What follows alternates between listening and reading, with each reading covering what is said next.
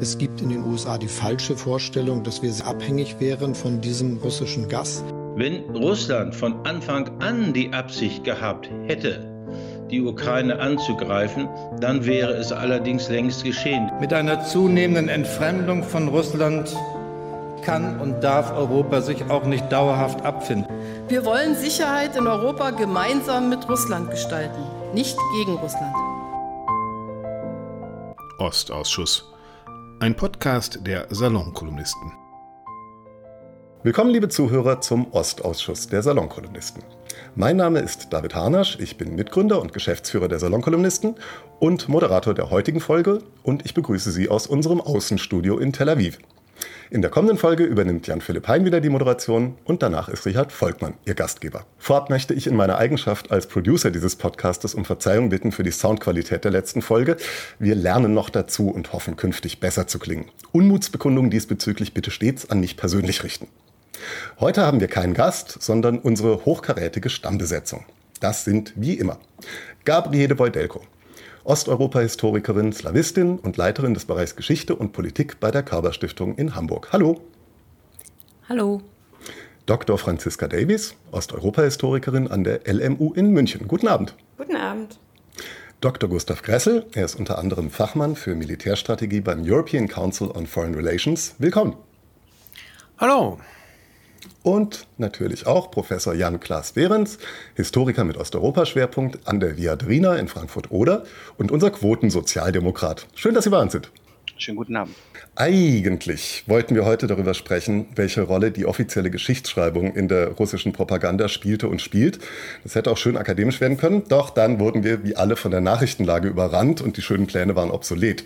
Wir versuchen am Thema zu bleiben, allerdings berücksichtigen wir natürlich die Teilmobilmachung in Russland und die de facto zweite Kriegserklärung Putins vom 21.09.22. Zu Ihrer Einordnung, wir nehmen diese Folge am Abend des 22.09. auf. Herr Gressel wird uns im Laufe dieser Folge auf den neuesten Gefechtsstand bringen, aber fangen wir mit der interessanterweise verspäteten Rede zur Teilmobilmachung an, die wir inzwischen alle gelesen haben. Eigentlich waren ja irrwitzige Verdrehungen und Behauptungen durchaus erwartbar. Ich hatte irgendwann aber trotzdem während der Lektüre ein Schleudertrauma vom Kopfschütteln. Frau Wedelko, waren Sie denn überrascht und wie beurteilen Sie die Rede im historischen Kontext? Naja, also sehr, sehr überrascht war ich jetzt nicht vom, von, von den meisten der Inhalte, weil es doch viele Ähnlichkeiten gibt zwischen der Rede zur Teilmobilmachung und der Rede unmittelbar vor dem Beginn der russischen Invasion der Ukraine aus dem Februar. Also ähm, es ist sehr viel die Rede von äußeren Feinden, gegen die Russland sich äh, zu verteidigen hat. Es gibt, es ist sehr viel die Rede davon, dass äh, es in der Ukraine Neonazis gibt, äh, die, die es eben gilt zu besiegen und das ukrainische Volk muss befreit werden. Also es gibt viele Ähnlichkeiten.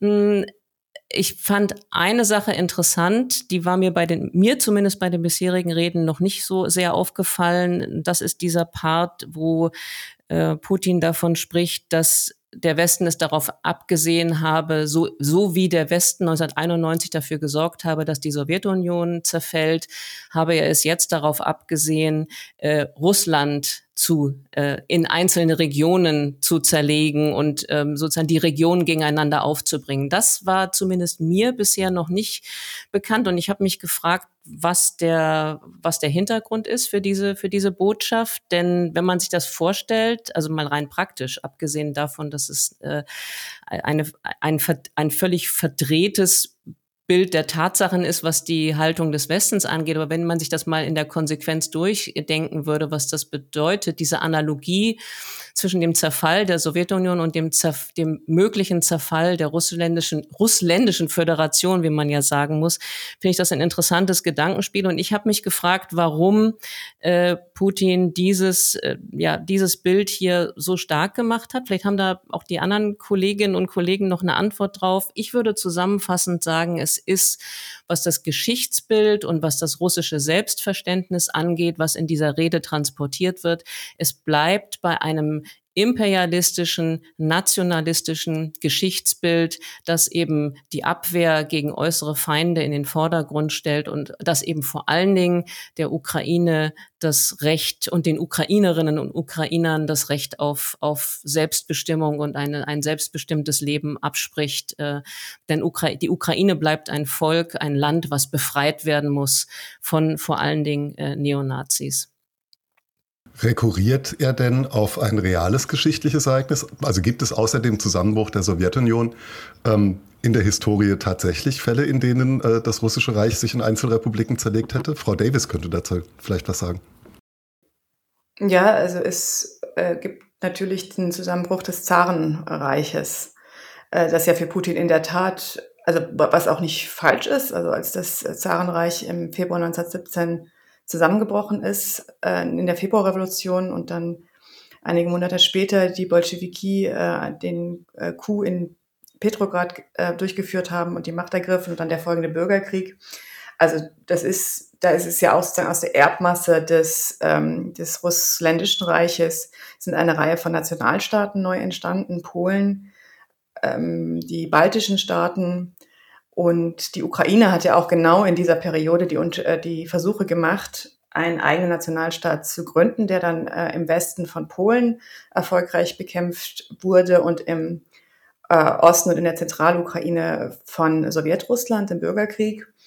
Äh, und das ist vielleicht ganz interessant, dass äh, das ja auch für Putin hm, der die Geburtsstunde überhaupt dieses für ihn künstlichen Staatsukraine ist. Also dass die Bolschewiki äh, die, ähm, die Ukraine 1917, äh, nicht 1917, aber 1918 praktisch geschaffen hätten oder dann auch durch die territoriale Ordnung, dass es eben nicht eine äh, groß äh, russische äh, Nation gab, sondern dass, äh, wie Putin sie ähm, propagiert, also Belarussen, äh, Russen und äh, Ukrainer als ein Volk, wo natürlich den äh, Großrussen dann eine ähm, Führungsrolle zukommt.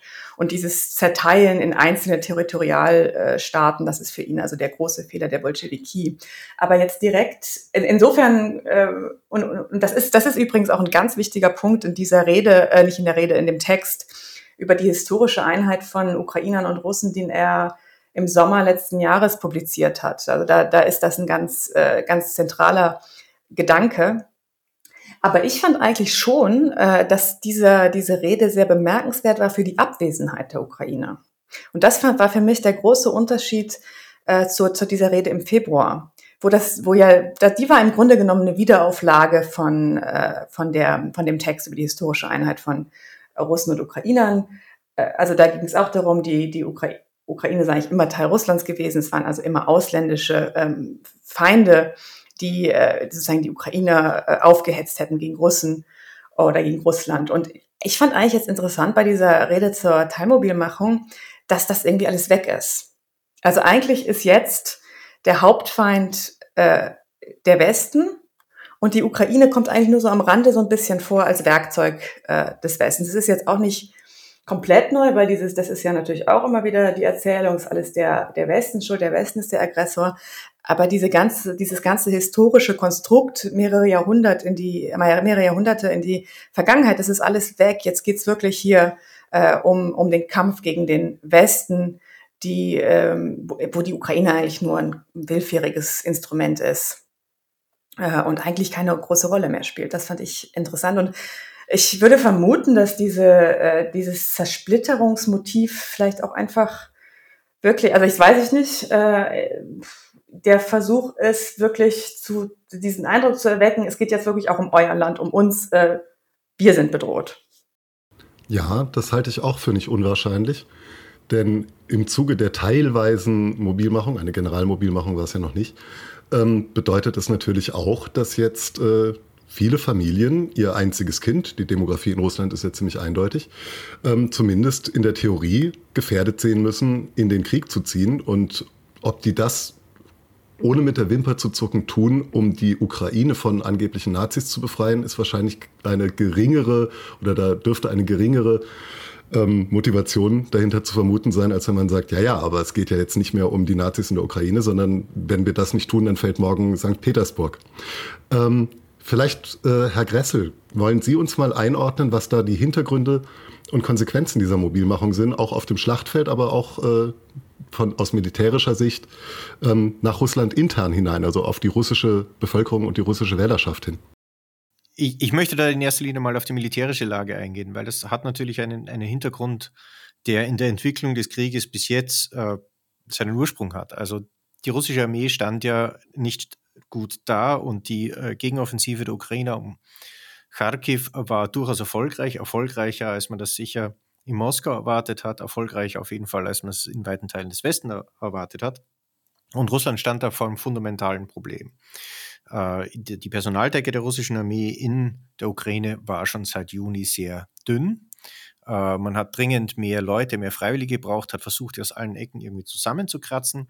Mit dem, mit dem Fehler, die eigene operative Reserve, also die russische operative Reserve auszuspielen in Kherson, hat man sich einer, einer weiteren Handlungsmöglichkeit beraubt und dann kam dieser Schlag äh, um Kharkiv, äh, der gezeigt hat, man kann eigentlich nicht mehr, äh, nicht mehr wirklich adäquat reagieren, die eigenen Kräfte sind ausgedünnt, ähm, die, die, Hilfstruppen, also gerade Rosgadia, Kadyrovci, bringen es als, als, reguläre, als reguläre Verbände nicht so wirklich.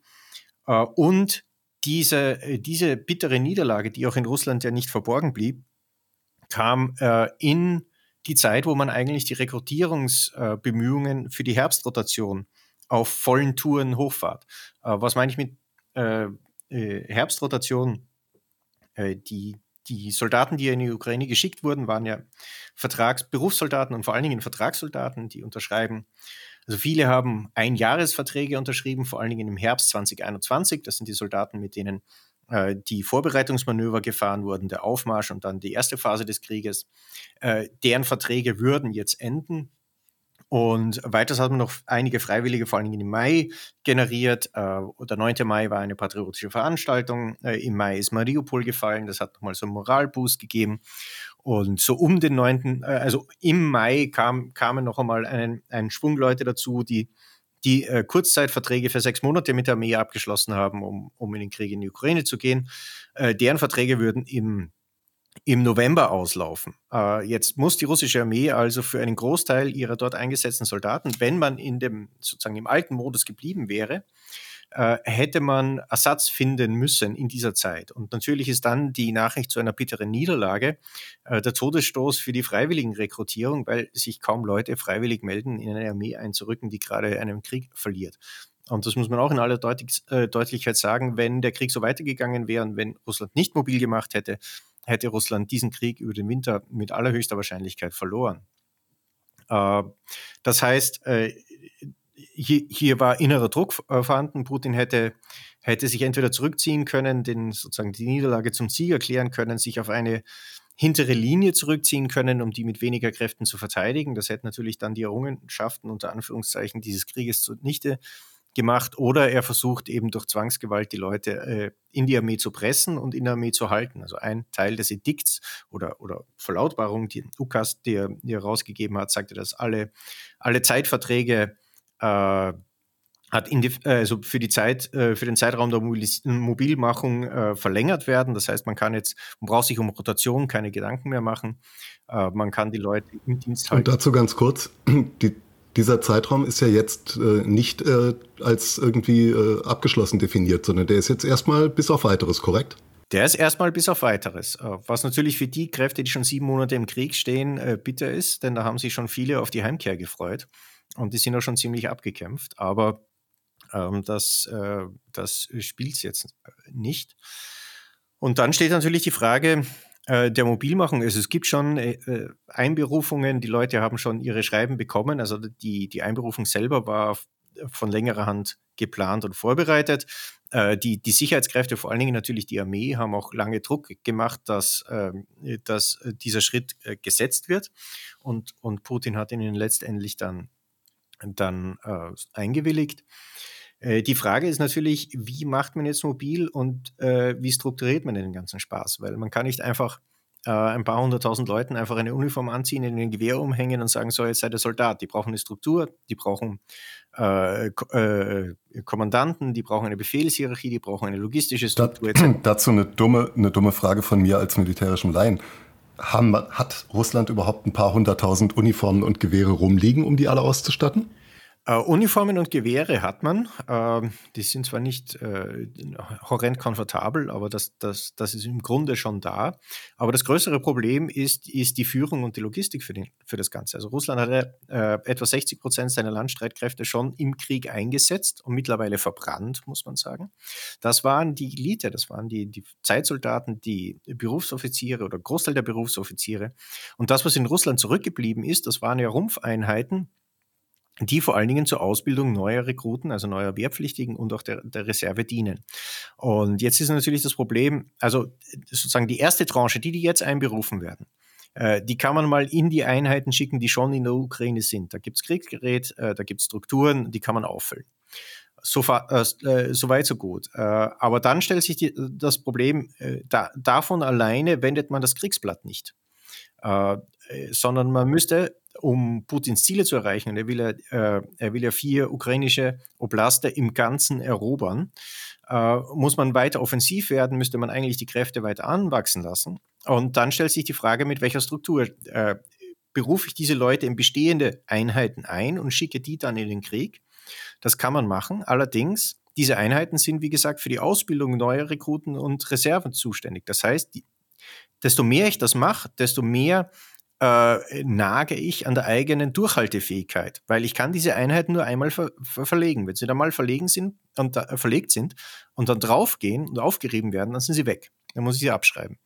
Auf der anderen Seite, wenn ich neue Einheiten, also früher die Sowjetunion hat ja so äh, Skeletteinheiten gehabt, also die sozusagen dritte Kategorie oder C-Kategorie Einheiten, äh, die nur aus wenigen Offizieren und, und viel Materiallager bestanden. Und in die hat man die Reservisten, hätte man die Reservisten im Kriegsfall aufgefüllt. Äh, diese Strukturen wurden ja alle abgeschafft. Das heißt, äh, ich habe die Offiziere nicht, die die führen können.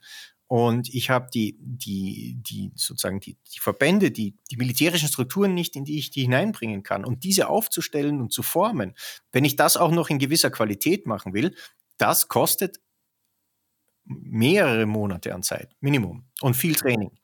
Und die Zeit scheint man sich nicht zu nehmen. Es gibt das verkürzte Prozedere für die Offiziersausbildung. Äh, die Qualität russischer Offiziere ist vor allen Dingen im, im subalternen Bereich ohnehin äh, nicht die höchste Qualität und das leidet dann nochmal drunter. Es gibt eine sehr verkürzte Ausbildung. Das heißt, man, äh, man muss sich wirklich Gedanken machen, welche Qualität oder in welcher Qualität kommen dann neue Einheiten rein. Und äh, das, äh, das, was man jetzt mobil machen kann, das wird wahrscheinlich am Papier sehr dramatisch ausschauen. Aber äh, die Ukraine ist mittlerweile eine Armee, die sehr viel Kampferfahrung hat, die länger im Krieg ist, die weiß, was sie macht, äh, die auch numerisch stark angewachsen ist durch eine Mobilmachung. Ähm, und und äh, diese Armee, die auch noch dazu motiviert ist, die kämpft ja mit dem Rücken zur Wand und für das eigene Land, jetzt durch zwangsverpflichtete Rekruten mit mangelhafter Ausbildung und äh, dem Zweithandgerät äh, knacken zu wollen, das ist eine Steilvorlage. Also da bin ich, bin ich mehr als skeptisch. Und äh, da werden wir dann über die nächsten Monate sehen, ob hier überhaupt wirklich ein, ein wirklicher militärischer Mehrwert generiert werden kann oder ob das erste und einzige, was hier produziert wird, weitere Tote sind. Dazu noch eine letzte Frage. Ähm, es werden ja jetzt, wenn ich das richtig verstanden habe, erstmal nur Reservisten eingezogen, also durchaus Leute, die schon eine Grundausbildung und vielleicht manche sogar auch Kampferfahrung gesammelt haben. Ist denn da der Ausbildungsaufwand noch so groß oder kann das mit dieser Rumpfausbildung, die jetzt geplant ist, vielleicht schon zu militärisch brauchbaren äh, Material, Menschenmaterial, muss man es ja zynischerweise nennen, führen? Die erste Welle kriegt eine zweiwöchige Auffrischungsausbildung. Das ist im Grunde sehr wenig. Das, das Hauptproblem ist, dass sie dann in Verbände eingegliedert werden sollen, die schon in der Ukraine sind. Da stellt sich jetzt die Frage, nimmt man die raus aus der Front, schweißt die zusammen? Weil das Problem ist nicht, dass die Soldaten nicht wissen, wie man ein Gewehr bedient, wie man einen Panzer bedient, so war sie denselben Panzer dort ausfassen, wie sie eigentlich, worauf sie eigentlich ausgebildet wurden, sondern äh, Krieg ist ein Mannschaftssport und jede Mannschaft muss sich sozusagen zusammen trainieren, zusammenschweißen. Da müssen die Spieler wissen, wie die anderen ticken und was sie so machen, damit das Ganze gut funktioniert. Und genauso ist es beim Militär. Äh, wenn ich ein, meinen Verband neu aufstelle, dann muss ich den mal ein bisschen üben lassen, damit sich das einspielt. Äh, und das ist eben schwierig bei einem Verband, der schon im Krieg ist. Und das wird noch schwieriger, wenn ich die Verbände aus irgendwelchen Leuten zusammenstoppel, die ich gerade so mal finde. Und vor allen Dingen, wenn ich die Offiziersausbildung nochmal verkürze und äh, hier sozusagen in der Qualität auch äh, weniger drauf schaue, weil der Zeitdruck hoch ist. Wir haben im Grunde ja dasselbe auch äh, im Falle der Ukraine gesehen. Die Ukraine hat im Februar mobil gemacht, ähm, hat sich stark vermehrt. Das, das Konzept der Territorialverteidigungskräfte in der Ukraine war ein relativ neues. Das hat man erst frisch umgestellt.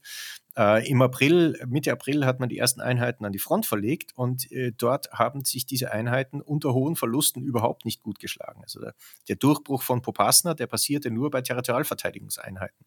Äh, die, die, die Berufssoldaten und die, die altgedienenden Hasen, die äh, um Popasna, in Popasna eingesetzt waren, die äh, haben diese, diesen Frontabschnitt ja gehalten. Der Durchbruch kam bei bei relativ frischen ähm, kurzfristig mobil gemachten Einheiten. Und, und äh, das ist sozusagen, dieses Problem trifft jetzt die Russen, äh, dass sie hier hinten nach sind. Das, das Gute für die Ukrainer ist, sie haben äh, Unterstützung und Training von den Briten, von den Amerikanern, äh, von anderen NATO-Staaten. Äh, sie haben einen, einen Erfahrungsvorsprung, äh, Vorsprung, einen Mobilmachungsvorsprung und sie sind da jetzt vor der Kurve. Und das, das verhilft ihnen jetzt, beziehungsweise damit ist zu rechnen, dass in, das in weiterer Folge einiges helfen wird.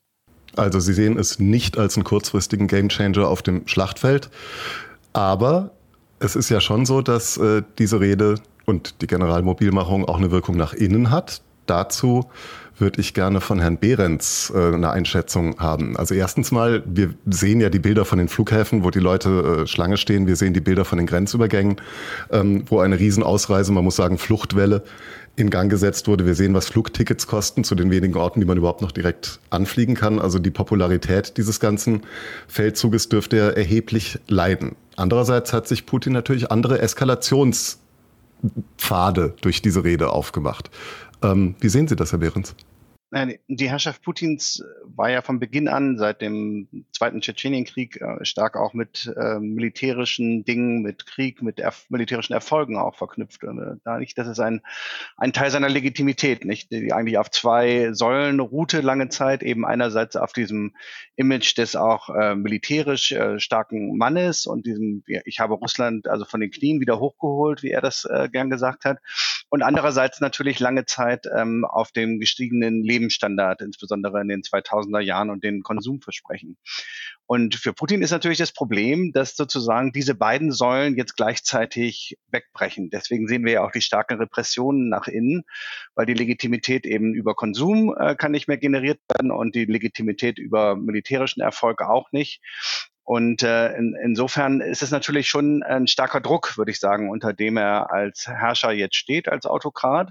Und er muss praktisch zeigen, dass er handlungsfähig ist. Und daher, so erkläre ich mir auch sozusagen diese Mobilmachung, ähm, die eben, wie Sie richtig gesagt haben, nicht populär ist, vor der die Leute auch äh, fliehen. Aber sie ist für ihn sozusagen in gewisser Weise unumgänglich, ähm, weil er ansonsten seinen Scheitern eingestehen müsste. Und ich glaube auch, dass man dieses neue Narrativ so erklären kann, in dem die Ukraine gar nicht mehr so vorkommt. Nicht? Also den Menschen ist ja klar, auch in Russland, den Bürgerinnen und Bürgern da, ähm, dass sich gerade äh, die russische Armee nicht so besonders gut da schlägt, dass es eben diese Niederlagen gab. Und ähm, man kann eben nicht eingestehen, beziehungsweise Putin kann nicht eingestehen, dass das natürlich eine Niederlage gegen ukrainische Soldaten ist. Deswegen dieses neue Framing auch ganz stark in der Rede, so sehe ich das. Das ist eben kein Krieg mehr gegen die ähm, Ukraine, sondern gegen den gesamten Westen und die NATO im Prinzip. Und da sozusagen hofft man dann eben auch äh, darauf, ähm, dass man da nochmal als Vaterländischer Krieg, nicht in dieser Tradition vielleicht von 1812 und 1941 so eine Mobilisierung hinbekommt. Aber die Zeichen, Sie sprachen es ja schon an, äh, mit der Flucht vor der Mobilmachung ähm, stehen im Moment nicht so, dass, dass dieses Narrativ besonders gut verfängt. Ne? Wir sehen eher dass das ähm, bereits äh, sozusagen, dass äh, Putin ja eigentlich dem Westen Angst machen wollte, auch wieder mit seinen Atomdrohungen, die er jetzt ja zum wiederholten Male losgelassen hat.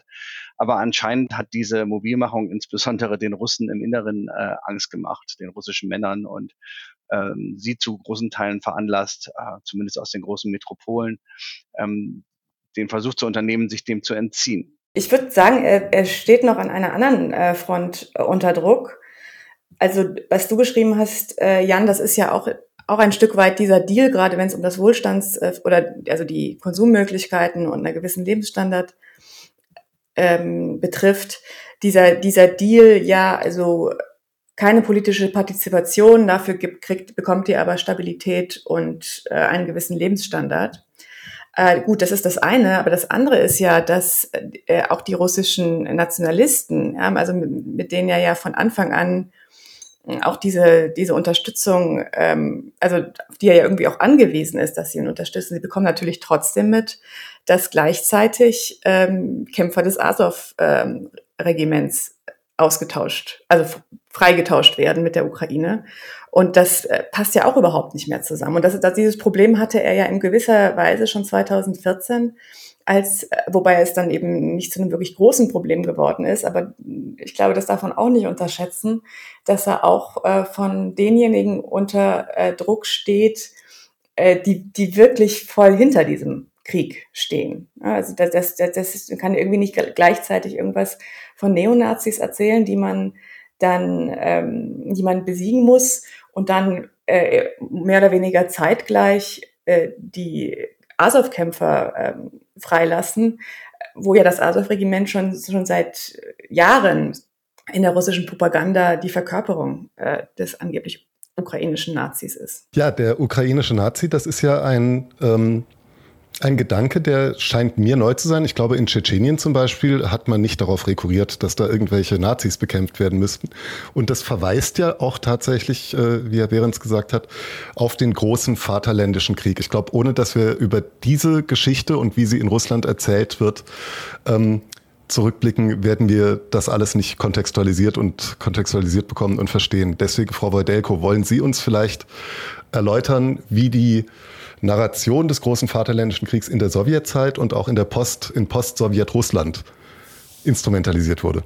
Ich würde mich gern mal konzentrieren wollen darauf, wie das Narrativ äh, sich unter den unter den äh, mehreren Prä Präsidentschaften Putins äh, verändert hat. Das ist nämlich ist ganz interessant. Also tatsächlich ist es so, dass dieser große Vaterländische Krieg, wie er in Russland heißt, Jan Behrens hat es ja gesagt, ähm, eben in Anspielung auf, äh, auf das 19. Jahrhundert, auf den ersten Vaterländischen Krieg, jetzt der große im 20. Jahrhundert in Westeuropa gemeinhin Zweiter Weltkrieg genannt, auch da schon ein Unterschied in der Terminologie. Aber dieser, dieser große Vaterländische Krieg ist tatsächlich der, der Dreh- und Angelpunkt äh, putinscher Geschichtspolitik äh, seit im Prinzip seit seinem Amtsantritt. Das hat sehr früh schon angefangen, ähm, dass es eben darum ging, den, die, die die Leistung der Sowjetunion im Sieg äh, über den Faschismus im Zweiten Weltkrieg herauszustellen und Sowjetunion oder die, die, die Leistung der, den Erfolg der Roten Armee ähm, herauszustellen und eben zu betonen, dass, äh, dass ohne, ohne die Sowjetunion äh, dieser Zweite Weltkrieg nicht hätte gewonnen werden können. Was wir im Laufe der Zeit beobachten, ist äh, etwas, was wir, glaube ich, auch schon mal in einer unserer vorherigen Episoden angesprochen haben, nämlich die gleich, die zunehmende Gleichsetzung der Sowjetunion oder der sowjetischen Soldaten mit Russland oder russischen Soldaten. Das heißt, äh, je, je weiter die Präsidentschaften Putins fortschreiten zeitlich, umso mehr richtet sich der Fokus auf den Erfolg äh, also wird, wird Russland als eigentlicher Erfolgsträger in, in, in, in den Vordergrund gestellt, gestellt. Das wiederum passt zu dem imperialen Geschichtsbild, was, was, äh, was der russische Präsident mit sich, mit sich herumträgt. Also ich will damit sagen, die, die Russifizierung der Sowjetunion zeigt sich eben auch an der, an dem, an dem, an der Darstellung des, äh, des großen Vaterländischen Kriegs durch den russischen Präsidenten. Das ist das eine. Und das andere, ähm, Jan Behrens hat eben gesagt, dass äh, trotz der, äh, dass die, Mobil dass die Mobilmachung eben nicht äh, ja nicht nicht so erfolgreich ist, wie wie wie sich der Präsident das vielleicht, wie sich Putin das vielleicht vorgestellt oder gewünscht hat. Und das ist tatsächlich insofern verwunderlich, als nämlich dieser große Vaterländische Krieg und dass die Erzählung darum herum seit Jahren im Prinzip schon seit den spätestens seit 2005 ja als ein als ein Propagandainstrument genutzt wird, um äh, russische Expansion oder russische Kriege vorzubereiten. Also, und da hat der Staat ganz gezielt sich draufgesetzt auf verschiedene, auf Erinnerungsinitiativen, auch auf zivilgesellschaftliche Initiativen im Übrigen. Also, so, so eine Initiative wie das ewige Regiment. Das ewige Regiment, das war ursprünglich mal eine zivilgesellschaftliche Initiative, wo eben ähm, wo, wo Menschen in Russland dem, dem, dem glorreichen Geschichtsbild des, des e, ewig siegreichen sowjetischen äh, Soldaten e, etwas entgegensetzen wollen, indem sie auf den Preis des Krieges hingewiesen haben. Sie haben dann nämlich,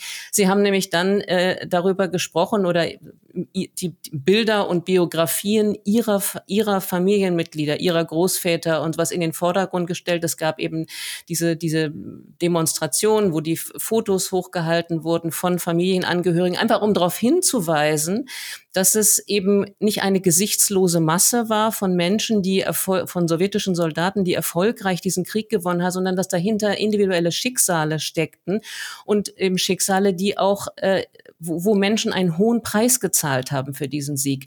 Und auf diese Initiative hat äh, der russische Staat äh, sich über die Jahre hinweg äh, hat, die hat er im Prinzip äh, gekidnappt, wenn ich das so sagen darf, und hat das zum Instrument staatlicher Geschichtspolitik gemacht. Und wer jetzt mal in den letzten Jahren ähm, die Bilder aus Moskau sich angeguckt hat am 9. Mai, wenn man das so, wenn man dann guckt, diese, diese große Menschenmenge, wo also, äh, wo also Fotos von Angehörigen, aber eben auch nicht nur Angehörigen, manchmal einfach auch nur Fotos von irgendwelchen Soldaten und, und manchmal auch von etwas äh, von Soldaten oder Menschen von etwas zweifelhafter äh, Biografie hochgehalten werden. Es ist also sozusagen eine staatlich gesteuerte politische, äh, eine, eine Art Massenbewegung geworden und äh, bis hin zu der Tatsache, dass eben in den letzten Jahren auch zum Beispiel Schulklassen ähm, mit den Lehrkräften mehr oder weniger aufgefordert wurden, an dieser Demonstration teilzunehmen oder an dieser, an dieser, ja, an dieser Kundgebung. Ich will damit sagen, das, was eigentlich mal gedacht war als eine Individualisierung eines, eines heldenhaften, sehr holzschnittartigen äh, Bildes des sowjetischen siegreichen Soldaten, das äh, ist das ist jetzt letztendlich ähm, das ist letztendlich jetzt zu einem politischen Instrument geworden und es ist sehr viel investiert worden in den letzten Jahren, um dieses Bild des großen Vaterländischen Krieges in den Schulbüchern, in Ausstellungen, in großen Ausstellungen, in, in, in zentralen Museen, aber auch in Wanderausstellungen äh, übers ganze Land, dieses Geschichtsbild äh, in die Fläche zu bringen. Es gibt, es gibt auch unter anderem ich weiß nicht, ob, ähm, ob das einige von denen, die uns hören, ob, den, ob, ob sie das auch schon mal wahrgenommen haben. Es gibt diese sogenannten Reenactments, also das, wo, wo dann Jugendliche oder auch nicht mehr Jugendliche, Schülerinnen, Schüler äh, in historischen Uniformen äh, Krieg, äh, Szenen des Zweiten Weltkriegs nachspielen. Also auch das ist sehr, sehr großflächig gepusht worden. Und jetzt, und letzter Punkt, und dann höre ich auch auf, diejenigen, die in den letzten Jahren, in den letzten über zehn Jahren sich in Russland dafür eingesetzt haben, dass es ein, ein differenzierteres Geschichtsbild äh, gibt über den Zweiten Weltkrieg, die vom Preis des Sieges gesprochen haben, die auch über die Opfer äh, des Stalinismus gesprochen haben, also die Opfer der, des stalinischen Terrorregimes während des Krieges, aber auch in den Jahren davor. Diejenigen, die das getan haben, die sind ja systematisch äh, mundtot gemacht worden. Da, ich spreche da über, über Memorial International, die größte, größte russische NGO, die jetzt im Ende Dezember, und zwar das, auch das ist interessant, kurz vor Ausbruch oder kurz vor Beginn der russischen Invasion der Ukraine ist Memorial International vom obersten Gerichtshof verboten worden. Ähm, also das sind alles, das ist ein Konglomerat von Dingen. Der, der, der, der große Vaterländische Krieg ist aus meiner Sicht der Kulminationspunkt äh, russischer Geschichtspolitik und russischer Propaganda äh, mit Blick auf die Gegenwart. Jetzt zielt natürlich so eine Rede in ihrer propagandistischen Wirkung nicht nur auf äh, die russische Bevölkerung ab, sondern da werden ja auch eindeutige ähm, Botschaften nach außen gesendet, die dann insbesondere in Deutschland natürlich auf besonders offene Ohren stoßen. Ähm, ich fand es fast ein bisschen amüsant, als er äh, über die vollumfängliche Nutzung aller militärischen Kapazitäten sprach und hinterher schob, ich blöffe nicht. Da dachte ich mir, okay, das ist wie ein Gebrauchtwagenhändler, der sich der ehrliche Eddie nennt. Wer dazu sagen muss, dass er nicht blufft, der blufft in aller Regel. Ähm, nichtsdestotrotz, in Deutschland wird das super funktionieren, vermute ich mal. Ähm, in den anderen Ländern Osteuropas eher nicht. Ich unterstelle jetzt mal, aber ich möchte das zur Diskussion stellen und Frau Davis hier zu fragen.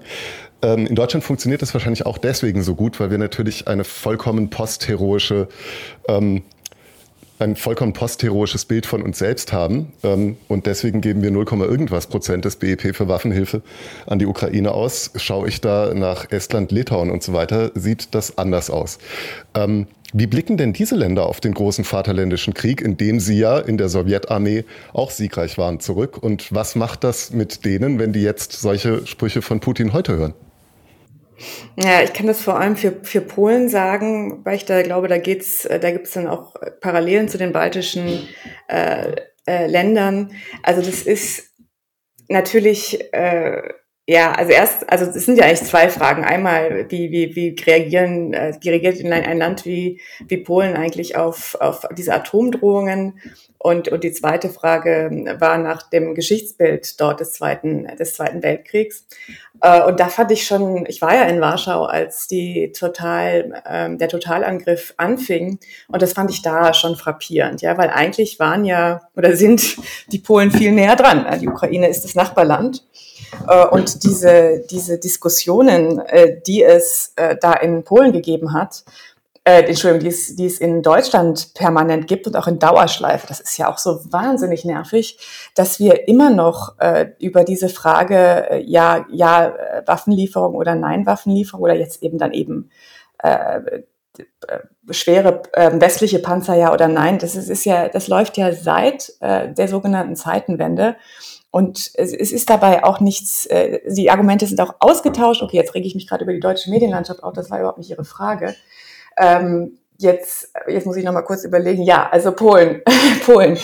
Äh, also da ist der, der Blick natürlich ganz anders, weil in, in Polen dieser Krieg, der auch anders natürlich als äh, in Russland, das äh, in der Sowjetunion und äh, jetzt eben in Russland, wie ähm, Frau Delko ja schon gesagt, ja schon gesagt hatte, äh, ja auch nicht 1941 logischerweise anfängt, sondern 1939 mit dem äh, Überfall auf äh, Polen von Deutschland Anfang September und dann aber eben auch der sowjetischen Invasion in Ostpolen äh, etwa zwei Wochen, gut zwei Wochen später. Und das ist im Grunde genommen in Polen und das ist, glaube ich, in den baltischen Staaten ganz, ganz ähnlich.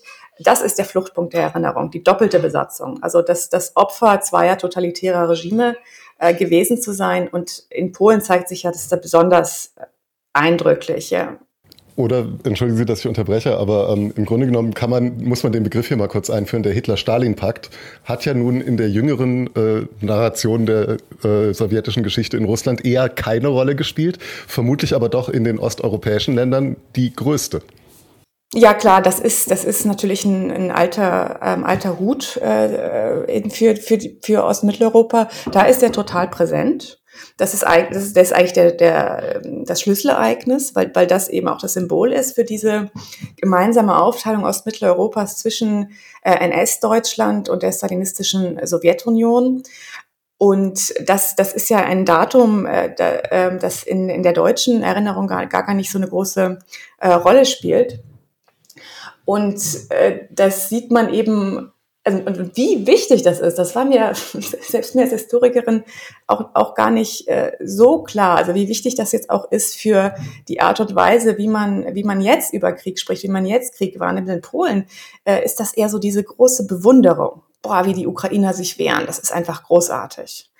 Und ich glaube schon, dass das was mit der eigenen, ähm, mit der eigenen Geschichte zu tun hat, dass man selbst diese Aufstandstradition hat, die ja nicht nur ähm, im Zweiten Weltkrieg, im, im Warschau, Warschau Aufstand 1944, wo die ähm, Warschauer und Warschauerinnen sich gegen NS-Deutschland erhoben äh, und die ja auch wiederum ein Symbol ist für diese deutsch-sowjetische äh, oder dieses Opfer gewesen zu sein von zwei Diktaturen, weil klar, da waren ähm, die so Sowjetunion und Deutschland natürlich äh, zu dem Zeitpunkt erbitterte Gegner, aber die Rote Armee stand vor Warschau und ähm, und ist eben nicht den Polen zur, äh, zur Hilfe gekommen, während die Deutschen äh, Warschau in Schutt und Asche gelegt haben, weil eben ein, ein freies Polen natürlich nicht im Interesse der Sowjetunion war. Und ich glaube, diese, diese Erfahrung des Kampfes und auch diese Erfahrung gegen den, gegen den ähm, Gegner, der dich vernichten will, da musst du vielleicht auch kämpfen oder auch, das, das, ist, das kommt mir auch manchmal ein bisschen äh, zu kurz in der deutschen Diskussion, äh, das, das ist auch für den Angegriffenen, das heißt, der Angegriffene oder die Angegriffene ist ja die Einzige, die das entscheidet. Es ist auch legitim zu sagen, ich, ich sterbe lieber mit der Waffe in der Hand, als ähm, unter einem russischen Terrorregime äh, zu, zu leben. Und das ist ja eine, eine Erfahrung, die diese Gesellschaften, gerade Polen, äh, selber gemacht haben. Äh, und da, da merkt man schon eine völlige, ja, ähm, völlige ja, Differenz der Erfahrung, die halt bis wirklich in die jüngste Gegenwart eine Rolle spielt. Ich würde gern, wenn ich, wenn ich darf, würde ich gern noch was ergänzen zu dem, zu dem Thema Hitler-Stalin-Pakt und, ähm, und dem, dem baltischen Staaten und inwiefern das präsent, präsent ist. Ähm, also ich, das stimmt. Äh, in den in baltischen Staaten äh, ist der ist, ist es seit langem breit diskutiert und rezipiert.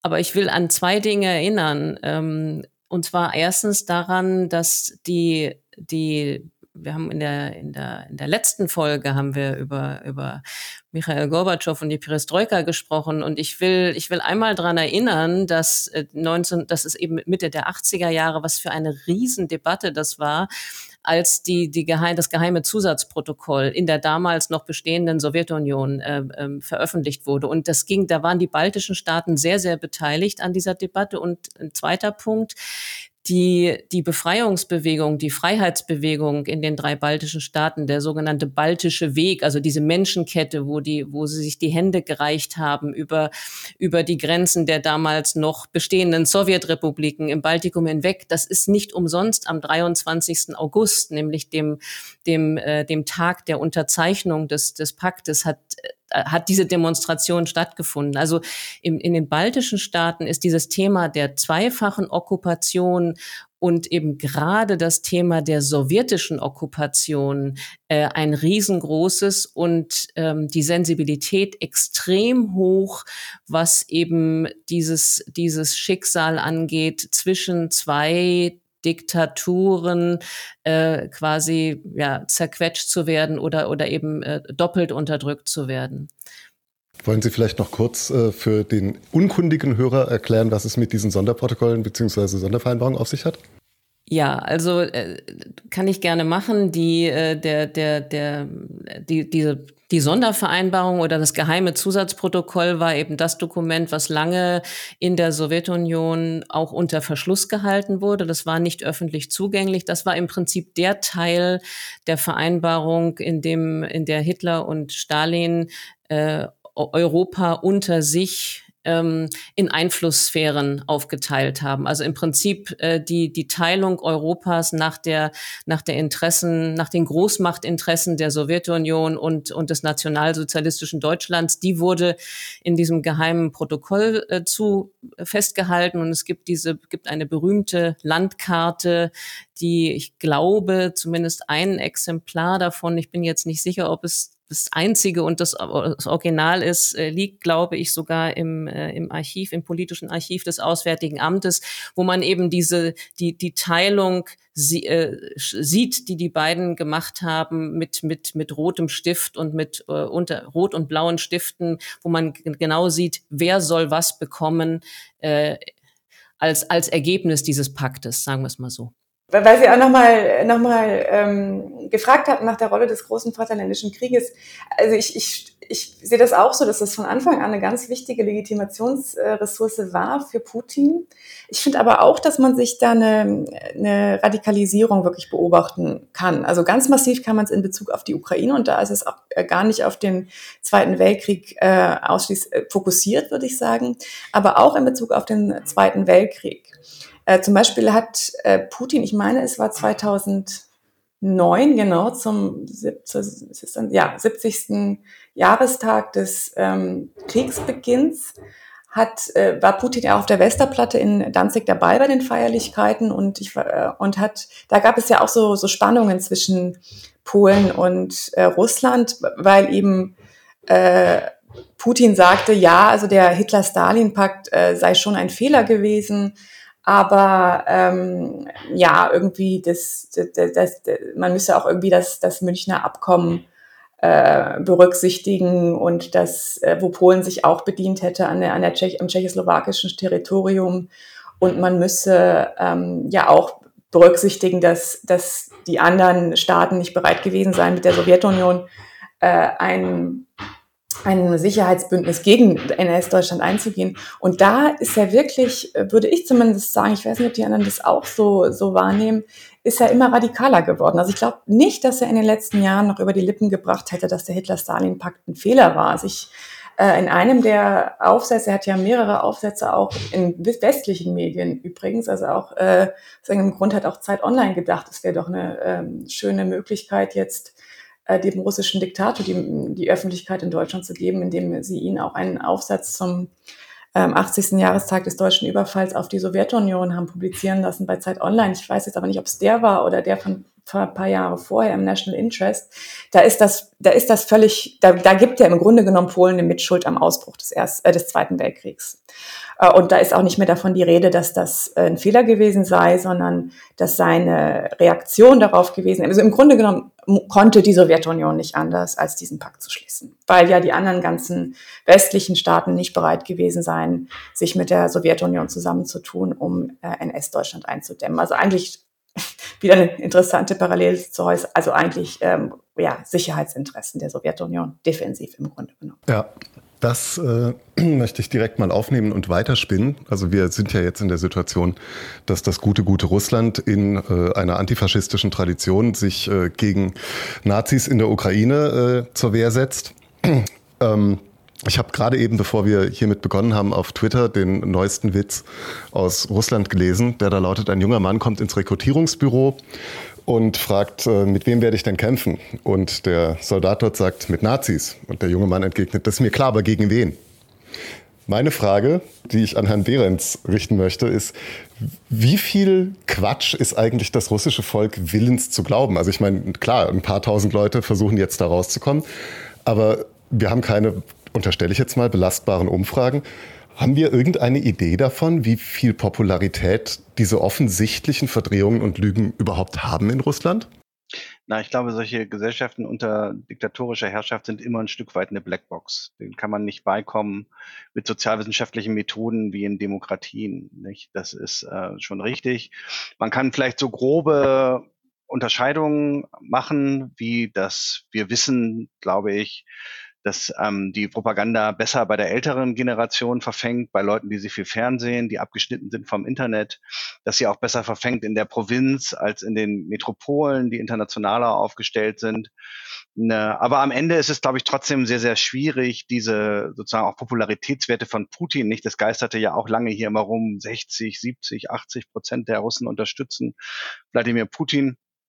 Ähm, wie auch immer das sei, das sind natürlich äh, Werte sozusagen, die in der Demokratie gar nicht erreicht werden können, wo kein Politiker das eigentlich schafft, langfristig über 40, 50 Prozent zu kommen. Das ist ja in der Demokratie schon sehr viel und man muss sich dann immer eben fragen, wie solche Werte dann eben auch erreicht werden. Nicht? Und in Russland werden die natürlich auch dadurch erreicht, dass die ganze Politik auf Putin verengt wird und dann nur er im Fernsehen gezeigt wird und außerdem auch dadurch, dass es natürlich eine sehr staatsbedingte Gesellschaft ist. Und auch in Russland gibt es ja Umfragen, äh, die häufig noch ganz traditionell so per Telefon äh, gemacht werden. Aber wenn man dann sieht, dass in der Gesellschaft, wo 70 bis 80 Prozent der Leute für den Staat oder Staatsunternehmen arbeiten, ähm, immer noch 30 Prozent der Leute immerhin antworten, dass sie Putin nicht so gerne mögen, dann ist es ja auch erstaunlich, weil sie müssen sich die Situation ja auch so vorstellen, dass da jemand anruft und dann fragt, wie finden Sie eigentlich unseren Präsidenten Wladimir Wladimirovich Putin und dass derjenige, der den Hörer da abgenommen hat, sich nicht so sicher sein kann, wer da eigentlich fragt auf der anderen Seite. Ne? Es gibt ja auch äh, noch ganz andere Meinungsforscher,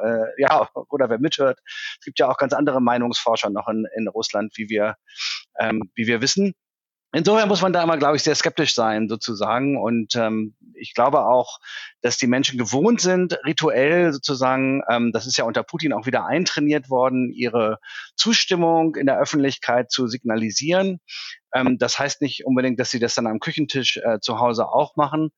Ne, das ist so ähnlich äh, wie in der Sowjetunion. Aber man muss andererseits natürlich auch konstatieren, dass es wahrscheinlich so eine Kerngruppe von Unterstützern äh, des Putin-Regimes gibt, die, ich weiß es nicht, äh, je nach Situation 20, 30, 40 Prozent der Bevölkerung auch ausmachen kann, die sozusagen ähm, die Gläubigen sind. Nicht? Und wenn man jetzt so eine Diktatur sich anschaut, dann sehen wir natürlich auch, dass die Leute besonders dann aktiv werden, wenn es sie selbst betrifft. Nicht? Und diese Mobilmachung ist natürlich jetzt der Punkt, wo zum ersten Mal in Russland der Krieg äh, an die Bevölkerung näher heranrückt. Also Russland erlebt das, was die Ukraine im Februar erlebt hat, jetzt nicht, dass sozusagen der Krieg nicht nur so ein Abstraktum ist, der im Fernsehen äh, stattfindet äh, größtenteils und der von professionellen Soldaten, von den sogenannten Kontraktniki ausgefochten wird, sondern dass er potenziell eben die eigenen Söhne und Väter äh, betrifft. Und das ist, glaube ich, dann schon teilweise ein Stück weit ein Gamechanger auch. Äh, das äh, wird dann auch eben, wird sich jetzt zeigen, inwieweit die große Teile der russischen Gesellschaft dann bereit sind, diesen Weg mitzugehen. Den Weg in die Mobilisierung. Ja, wenngleich man ja auch konstatieren muss, zumindest aus meiner Sicht, ähm, hat da ja ein jahrelanger, fast vielleicht sogar jahrzehntelanger Prozess der organisierten Militarisierung der Gesellschaft auch vorher schon stattgefunden, vielleicht auch in Vorbereitung eben auf genau sowas, äh, wie es jetzt sich entwickelt.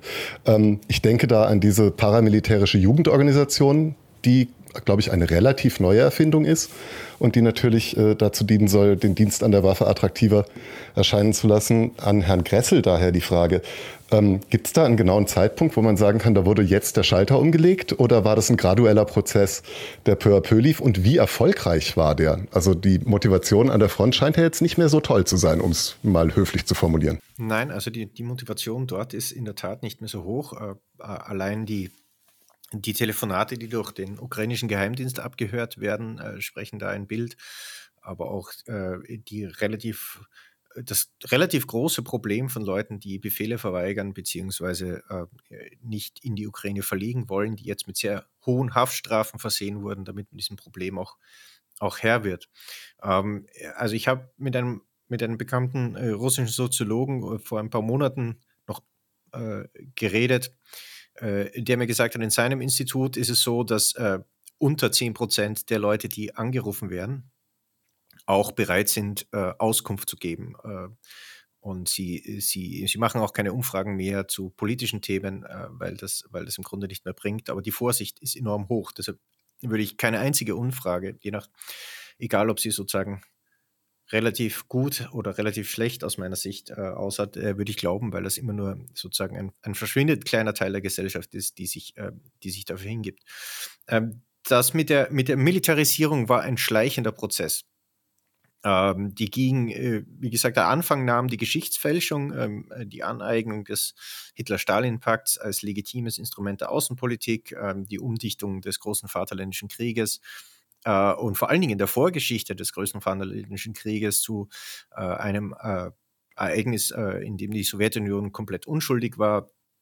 Ähm, und äh, dann sozusagen die, die, die Stiftung von, äh, also nicht nur die vormilitärische Ausbildung, die, die Naschi, diese Jugendorganisation, diese patriotische war also das erste, die hatte zuerst starke innenpolitische äh, äh, starke innenpolitische Funktion eigentlich zu, sozusagen zum Organisieren von patriotischen Gegendemonstrationen, Einschüchterungen von Oppositionspolitikern, hin und wieder auch mal ein bisschen Übergreiflichkeiten. Ähm, und das hat sich dann immer weiter äh, radikalisiert. Dann kamen eben äh, diese, äh, diese ganzen äh, Schul- äh, Theaterauf, patriotischen Theateraufführungen, die, die patriotischen Themenparks, also es gibt ja so eine Art militärische Belustigungsparks, wo man zwischen sozusagen äh, Kinderrutschen zwischen Panzern, äh, historisch und aktuell, äh, gleich mit einem Rekrutierungsbüro auch für die Armee, äh, vormilitärischer Unterricht, der in den Schulen angeboten wird. Das, das ging so graduell. Ähm, der Erfolg, muss ich ehrlich sagen, für den gigantischen Aufwand und damit, dafür, dass man eigentlich äh, wirklich äh, sozusagen gesellschaftliche Militarisierungspolitik der 1930er Jahre äh, auf, mit, mit eigenen Charakteristika wiederholt hat, ist, ist, relativ, äh, ist relativ bescheiden. Nichtsdestotrotz, äh, es ist ein Zwangsapparat. Äh, das heißt, die, die Leute, die rekrutiert werden, die jetzt einberufen werden, die tun das in oder die, die, die fügen sich dem, egal was sie davon denken, in erster Linie, weil die Konsequenzen ähm, Haftstrafen und Haft ist ja auch kein Zuckerschlecken, äh, beziehungsweise äh, äh, beziehungsweise auch dann die, die weiteren beruflichen Konsequenzen, familiären Konsequenzen äh, einer Verweigerung zu groß werden. Ich frage mich, ob das auch so bleibt, wenn, wenn den Leuten auch bewusst wird, wie hoch das Todesrisiko in diesem ganzen Unterfangen ist. Das ist ja etwas, von dem wir zumindest ausgehen können, dass der volle Umfang der Verluste und äh, der Verlust der wirklich schwer verlustreichen Gefechte in Russland nicht so bekannt ist. Und äh, das, äh, das Zweite, was, äh, was ich ansprechen will, äh, ist, es meldet auch jetzt werden ja in erster Linie Leute eingezogen, äh, die äh, eine militärische Vorvergangenheit haben, äh, die schon mal früher einen, einen sozusagen Verlängerungsvertrag unterschrieben haben. Oder die schon mal in Sicherheitsdiensten, also Polizei, äh, Nationalgarde gedient haben. Das heißt, von denen Leuten ist auch auszugehen, äh, dass sie eher aus einem patriotischen Milieu kommen, dass sie eher sozusagen ideologisch äh, äh, sozusagen auf der, auf der Seite des Krieges stehen, auch, auch wenn sie jetzt vielleicht nicht unbedingt bereit wären, sich freiwillig zu melden. Ähm, und da ist es dann wirklich interessant zu beobachten, wie es dann aussieht, wenn hier die großen Verluste ein, äh, äh, hereinkommen, weil dann betrifft das ja eben gerade das patriotische Milieu, das dann eben auch wirklich, das hier herangezogen wurde und das dann auch wirklich für diese Politik dann auch einen Blutzoll bezahlen muss. Und äh, wenn der hoch ist und wenn der, wenn der, wenn sich dafür dann auch keine Erfolge einkaufen lassen, äh, dann äh, wird natürlich die Situation brenzlig. Da, um das zu erreichen, natürlich muss die Ukraine noch äh, wahrscheinlich noch viel verteidigen und braucht auch noch viel äh, bewaffnete internationale Unterstützung. Aber das, das ist vielleicht ein Thema für einen anderen Podcast. Wenn ich da kurz was ergänzen darf. Hm, aus historischer Perspektive, dann glaube ich, ähm, muss man auch betonen, dass so eine Mobilmachung natürlich nicht ohne Risiko ist. Ne? Es geht ja hier um die Bewaffnung von zunächst einmal 300.000 Mann, aber jetzt kursieren ja auch schon die Zahlen, dass Putin das eventuell bis auf eine Million Mann äh, hochschrauben will im, im Rahmen des äh, letzten Jahres. Und man muss sehen, dass die letzte russische Revolution äh, in Petrograd äh, eben von der Petrograder Garnison auch sehr stark äh, ausging. Nicht? Also sozusagen von unzufriedenen, bewaffneten äh, Soldaten, die dann den Aufstand proben im Februar 1917 und äh, die eben flächenmäßige Bewaffnung von, von Leuten in, in einer innenpolitischen Krisensituation ist auch für so einen Staat wie Russland, glaube ich, durchaus ähm, eine heikle oder kann eine heikle Angelegenheit werden, weil man sozusagen unter Umständen auch äh, ja, die, äh, den Gegner, den politischen Gegner bewaffnet oder auch Unzufriedene äh, und, und so weiter. Und weil man eben auch in einem so hochgradig zentralisierten Land ist, das heißt sozusagen, um diese Leute umzuverteilen, die jetzt alle mobilisiert werden, die werden auch alle durch Moskau mehr oder weniger teilweise geschleust werden, weil das ja sozusagen das Zentrum äh, des Landes ist, wenn die aus dem Osten kommen. Ich sehe da durchaus auch ähm, potenzielle Gefahren für das Regime. Äh, nicht, also wir sind sicherlich noch nicht ähm, im Februar 1917, wenn man diese Analogie machen will, angekommen. Aber wir bewegen uns auf, auf eine innenpolitische Krisensituation mit Wirtschaftskrise, mit äh, Mobilisierung jetzt äh, hin, hin. Das ist doch äh, eindeutig, glaube ich. Und äh, diese Mobilisierung wird diese Krise eventuell einfach weiter verschärfen. Ich, ich möchte auch nochmal äh, ergänzen dazu sagen, ich, ich, ich, sehe es ähnlich. Und das Zweite ist, äh, was wir natürlich schwer beurteilen können, was auch noch ein Unsicherheitsfaktor für Putin ist, die Mobilisierung äh, ging ja auf, auf starkes Lobbying auch der Armee zurück, die gesagt hat, ja, wir haben diesen Krieg jetzt äh, mit verbundener, mit hinter dem Rücken verbundenen Händen geführt und wir sind eigentlich dazu gemacht, in voller Kampfstärke anzutreten und wir haben das als, als äh, speziell, spezielle Militäroperation machen müssen und deshalb haben wir so kläglich versagt, weil wir sozusagen nicht in unserem Ur ureigenen Element kämpfen können. Äh, jetzt hat natürlich äh, Putin das Platzett für die Mobilisierung gegeben und damit können sie in, in sozusagen in ihrer ursprünglichen äh, Truppeneinteilung kämpfen oder könnten sie. Äh, das Problem ist, es ist der Erfolg dieses ganzen Unterfangens kein, in keinster Weise gesichert. Äh, und äh, wenn das schief geht, dann ist natürlich der dementsprechende Prestigeverlust der Armee im Inneren gewaltig. Aber dann äh, ist auch damit zu rechnen, dass sich viele der jüngeren Offiziere hier die, den Kopf kratzen, was nicht die regimetreue Generalität hier eigentlich zu verantworten hat. Und dass sozusagen diese Kreise dann auch ähm, äh, revolutionäres Potenzial in sich bergen können. Äh, wir sollen uns ja bei, bei Revolutionen, äh, Revolutionen brauchen immer auch Träger, Revolutionen brauchen äh, organisierte Kräfte, die, die diese auch, auch durchführen müssen. Und wenn ich sozusagen die, die studentische, intellektuelle Opposition, die in Russland schon sehr systematisch unterdrückt ist, äh, müsste man sich für eine Revolution nach anderen umschauen und äh, da wäre, wäre sozusagen dieser Pool natürlich ein, ein, ein, ein mögliches Unzufriedenheitspotenzial, äh, das sich entwickeln kann. Es bleibt spannend. Und leider geht uns langsam die Zeit aus. Ähm, deswegen muss ich hier jetzt leider für diese Folge überleiten in die Rubriken, wenngleich ich das gerne auch noch sehr viel länger alles mit Ihnen besprochen hätte. Ähm, wir haben jetzt gerade Herrn Gressel zuletzt gehört, deswegen stelle ich die Rubriken heute mal um und wir fangen an mit dem Literaturtipp, denn der kommt dieses Mal von Franziska Davis. Der Ostausschuss Literaturtipp. Der Literaturtipp ist diesmal das Buch von Goloni Atay, die äh, Moskau-Korrespondentin war und auch viel aus der Ukraine äh, berichtet hat. Äh, Im als eben der Maidan äh, 2013, 14 äh, begann und dann die, der russische Angriff auf die Ukraine ähm, folgte. Und dieses Buch heißt äh, Die Wahrheit ist der Feind, äh, warum Russland so anders ist. Und das ist aus äh, zwei Gründen interessant. Also einmal, weil es einfach wirklich eine sehr hellsichtige und klare Analyse der Verhältnisse in Russland ist und eben gerade diese Funktion, Dinge, über die wir jetzt auch gesprochen haben, also die propagandistische Ausschlachtung von Geschichte, die Unterdrückung der Opposition, die, ähm, ja, wie der Titel ja auch schon sagt, die völlige ähm, Perversion der Wahrheit, das, das ist ein sehr interessantes, also interessanter Aspekt äh, an dem Buch. Also man erfährt auch viel über Narrative, die in dieser Zeit in Russland immer omnipräsenter werden. Das zweite ist, dass sie wirklich auch Akteure vorstellt. Also was für Leute stehen eigentlich hinter dem Putin-Regime? Welche orthodoxen Oligarchen äh, spielten eine Rolle bei der Annexion der Krim im Hintergrund? Also das ist wirklich auch oder Igor Girkin, der ja auch sehr, also relativ bekannt geworden ist, weil es eben einer der russischen Staatsbürger war, die die Invasion im Donbass äh, vorangetrieben haben, bzw. durchgeführt haben.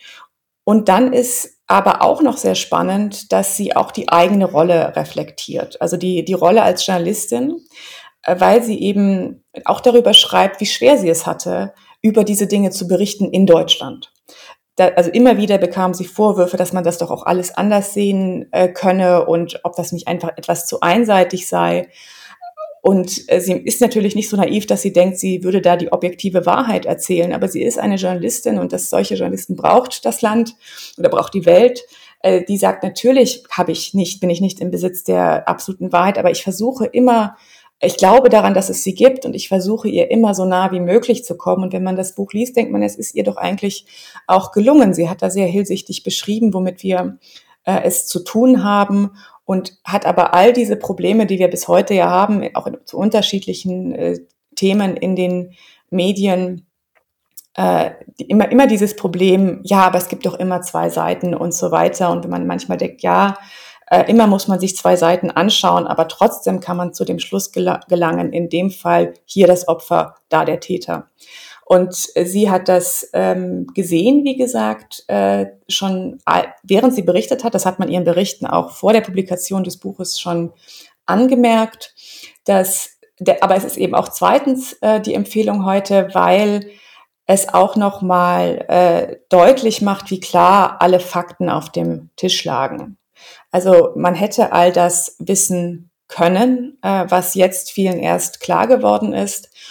Und man fragt sich, warum sie eigentlich äh, nicht prä viel präsenter war. Ähm, nicht nur als Korrespondentin, sondern zum Beispiel auch als Gesprächspartnerin äh, im, äh, im, im, in den publikumswirksamen Formaten im, im, äh, in, in den öffentlich-rechtlichen, vor allem bei denen sie ja angestellt war. Stattdessen hatten wir die Moskau-Korrespondentin von vor über 30 Jahren, die sich zur Kreml-Propagandistin gewandelt hatte, Gabriele Krone-Schmalz, äh, und wo, die wurde uns über Jahre als Expertin äh, präsentiert. Das Einzige, was mich an dem Buch ein bisschen gestört hat, das sind wirklich nur Kleinigkeiten, ist einmal der Titel, also dieses, warum Russland so anders ist. Klar, Russland ist ein Land mit seiner eigenen speziellen Geschichte, aber dieses äh, ja, diese, dieser Einzug, diese Erfolgsgeschichte ähm, der sogenannten alternativen Fakten, ich glaube, wir sollten uns nicht einbilden, dass das äh, etwas spezifisch Russisches sei, wenn man, und dass eben auch äh, Demokratien davon nicht gefeit sind, äh, siehe Amerika. Aber man weiß natürlich auch nie, ähm, ist nicht der Verlag ähm, auch äh, ein bisschen dafür mitverantwortlich, die natürlich auch mal auf die Verla Ver Verkaufszahlen schauen. Und was ich auch nochmal spannend äh, finde, und ich, ich würde mir wünschen, dass wir da mehr auch von ihr hören würden. Sie hat neulich auf Twitter angedeutet, die Autorin Kolonie Attai, dass sie sich auch intern, also nicht nur von den Zuschauern, sondern eben auch intern in den Redaktionen, das kommt in diesem Buch nicht so sehr vor, äh, von anderen äh, Kollegen, die natürlich nicht in Moskau oder Kiew saßen, sondern vermutlich ja äh, irgendwo in Deutschland, äh, auch viel anhören musste. Sie ist da leider nicht ins Detail gegangen. Äh, ich, ich würde mich freuen, wenn sie es tun würde. Golini Atay, Die Wahrheit ist der Feind, warum Russland so anders ist, erschienen bei Rowold Berlin, war unser Literaturtipp der Woche und das führt uns zum Bar der Woche und unser Laudator hierfür ist diese Woche Gustav Kressel. Der Bar der Woche. Ja, und wenn man sich die deutsche Talkshow-Landschaft so anschaut und den Fortgang der politischen Debatten, da muss man sagen, der Egon Bar der Woche dürfte einer der heiß begehrtesten Preise dieses Landes sein, denn wir haben unzählige Bewerber, die sich eifern oder die miteinander wetteifern, diesen Preis zu erhalten.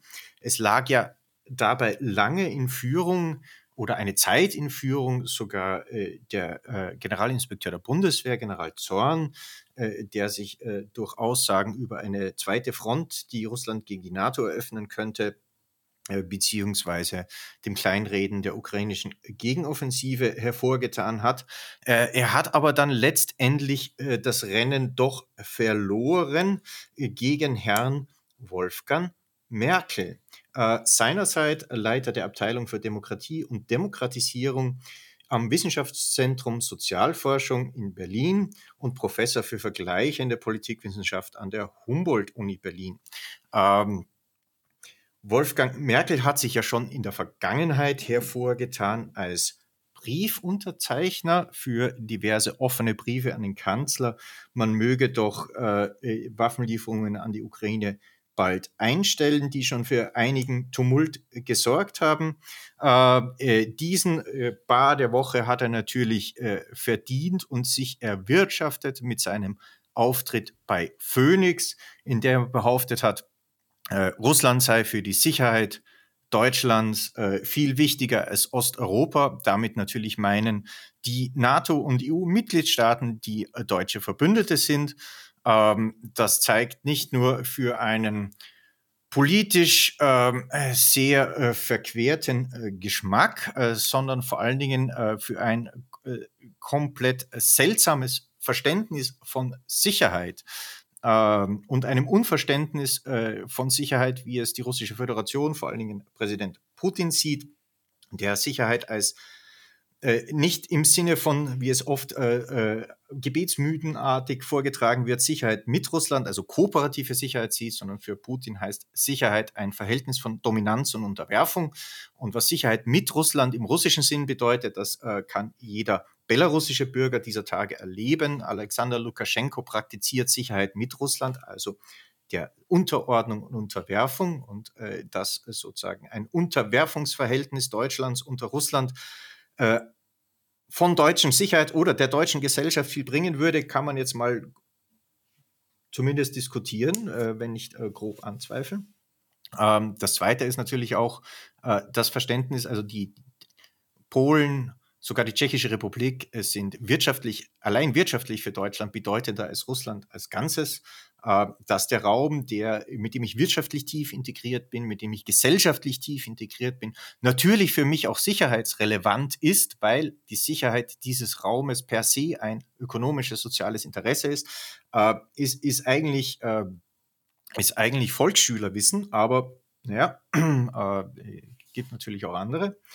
Und äh, auch besonders bezeichnet für das Realitäts, für die realitätsferne Einstellung und die, die äh sozusagen äh, rein ideologische Sicht auf weltpolitische Probleme dieser Tage äh, äh, ist mir auch aufgefallen bei einem Tweet, den er, äh, mit denen er eine, eine von Kolleginnen von mir auch äh, mit initiierte Initiative zu, einer, zu einem Leopard-Konsortium, also einem Kampfpanzer-Lieferkonsortium für die Ukraine aufgestellt hat, indem er äh, geschrieben hat, das sei nicht nur ein antiquierter deutscher Vorschlag, sondern äh, sozusagen die deutsche Führungsstärke würde sich dazu zeigen, indem man Friedensgespräche anspricht, äh, äh, die USA überzeugen will. Er sagt zwar nicht von was und ich weiß auch nicht, wo die USA jetzt Frieden im Weg stehen, aber okay. Und Friedenspläne entwickeln. Dazu nur ein ganz kurzer Satz. Äh, es ist ja nicht nur altbekannt, dass Putin keine Gespräche wollte. Äh, sowohl Macron als auch Scholz als auch Biden haben ja Putin nicht nur vor diesem Krieg, sondern auch während des Krieges in unzähligen Telefonaten klargemacht, dass, der, dass niemand im Westen und niemand in Europa Verhandlungen auf Basis von Annexionen führen kann. Und dass wenn Putin die Annexionsfrage auf den Tisch legt, beziehungsweise die Referenten auf den Tisch legt, das ein Ausschlagen jeder Verhandlungslösung ist, weil man aus rechtlichen Gründen, aus politischen Gründen, aus strategisch-ordnungspolitischen Gründen keine, keine Verhandlungsgrundlage auf, einseit, auf, auf der Basis von einseitigen Annexionen akzeptieren kann. Und Putin hat das trotz mehrmaliger Warnung und wahrscheinlich auch genau bewusst so unter Ausschlagung äh, dieser Verhandlungshand sich für die Annexionslösung entschieden, also bewusst, vorsätzlich äh, und demonstrativ die Verhandlungen abgelehnt. Dazu tun, als man müsste nur mit ihm reden und dann wird er wieder gut, ist also eine Art der Weltfremdheit, die äh, wirklich ein, ein Spezifikum dieser Tage und ein, ein, ein äh, mir selber wirklich schwer zu ergründen ist. Und äh, aufgrund äh, dieser enorm weiten Entfernung von Realität und Tatsachen hat er sich den Bar der Woche äh, sehr einschlägig äh, verdient. Ich möchte noch aus der historischen Perspektive ergänzen, ich finde, es ist auch ein sehr passender Bar der Woche, weil äh, man das auch anders zusammenfassen kann. Realitätsverweigerung auf jeden Fall auch aber äh, einen äh, geschätzten Kollegen von mir zitierend auch, der mentale Hitler-Stalin-Pakt ist noch in den Köpfen. So, das war eine Folge, die jetzt sehr auf aktuellen Ereignissen basierte, nicht so sehr in die Historie abtauchte, wie wir das üblicherweise machen. Das wird in den nächsten Folgen anders sein. Da wird dann auch zu sprechen sein über die Volksabstimmungen in Anführungszeichen und die Annexion irgendwelcher Gebiete durch Russland. Mal schauen, wie wir bis dahin aufgestellt sind. Mich erreichen Sie oder finden Sie auf Twitter unter seniorduffy.de und unsere Experten finden Sie natürlich ebenfalls. Frau Wojdelko. Ja, mich finden Sie unter @wojdelko auf Twitter. Herr Gressel? Unter äh, Gressel Gustav. Und Frau Davis? Unter @efdavis Davis mit IE. Und natürlich Jan-Klaas Behrens.